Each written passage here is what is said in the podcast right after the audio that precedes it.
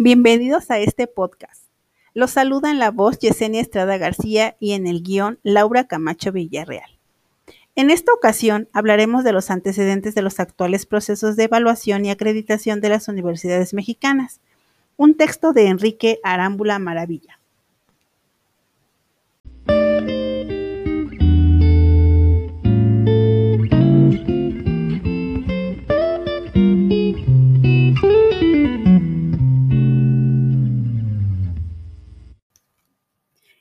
Artículo pretende dar una similitud de los diferentes controles que han sufrido las universidades a través de su historia y hasta la consolidación del actual sistema de acreditación, con el fin de comprender las exigencias sociopolíticas y jurídicas que han tenido en su interior y en la negociación con otros factores sociales para mantener su indiscutible legitimidad social. Aunado a esto, se pretende explicar de forma clara los parámetros impuestos por organismos, pares académicos y el comportamiento interno institucional, cuya finalidad es atender las inquietudes gubernamentales para el sistema de educación superior. Además de conocer los procesos que en ellos intervienen desde el control político e ideológico directo, como los actuales mecanismos de planeación y evaluación institucional, para poder comprender sus alcances más allá de la perspectiva normativa.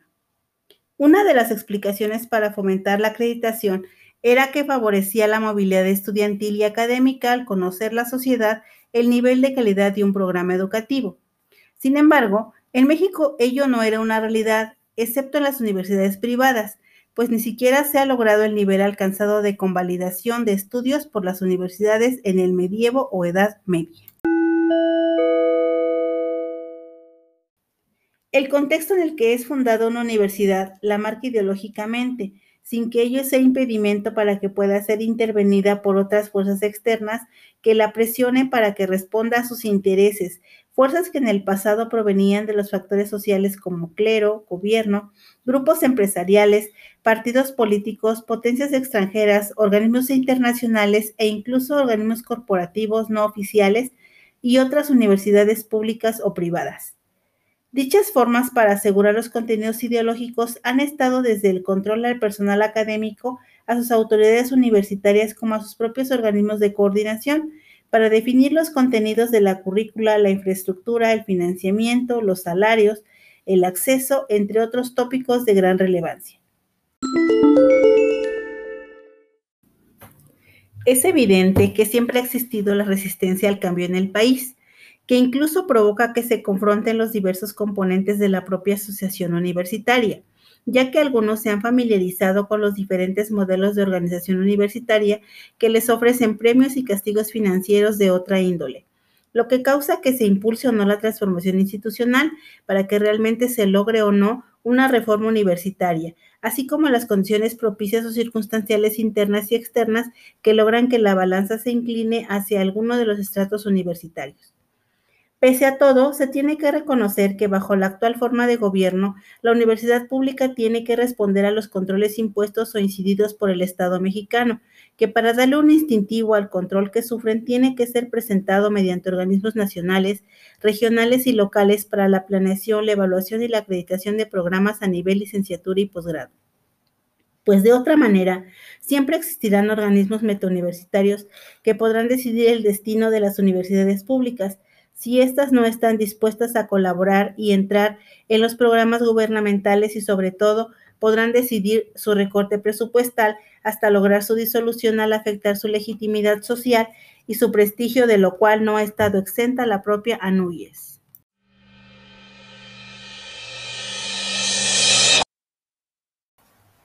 Por otra parte, es necesario mencionar que en ocasiones dichos programas gubernamentales tienen su parte maliciosa, que han fomentado el cambio en la educación superior, como en la instauración del Sistema Nacional de Investigadores, el FOMES, el actual PNPC, aunado a la incidencia de las universidades públicas en temas que les preocupan y que saltan a la agenda gubernamental mediante un trabajo constante,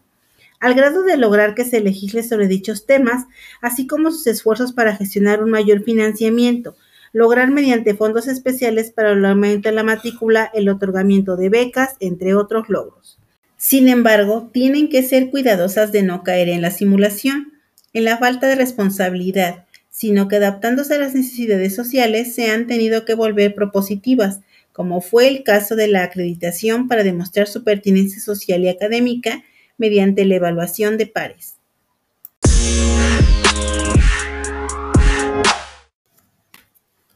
Por otro lado, es necesario que exista una política y legislación clara que decida si es necesario que la acreditación de los programas de educación superior se eleve a rango de un organismo oficial, más allá de la NUYES y de la CEP con ACID, que implique una acreditación con instituciones norteamericanas, latinoamericanas, de la Unión Europea, asiáticas, entre otras, para darle la dimensión internacional objetivamente requerida. Finalmente, de otra manera se está disolviendo el potencial de la acreditación si dichos procesos se siguen manejando solo en la esfera nacional, por lo que es importante incorporar su dimensión internacional en la propia ley para la coordinación de la educación superior y en los tratados internacionales que se celebren para dicho resultado, ante los 20 años que tiene la acreditación en México.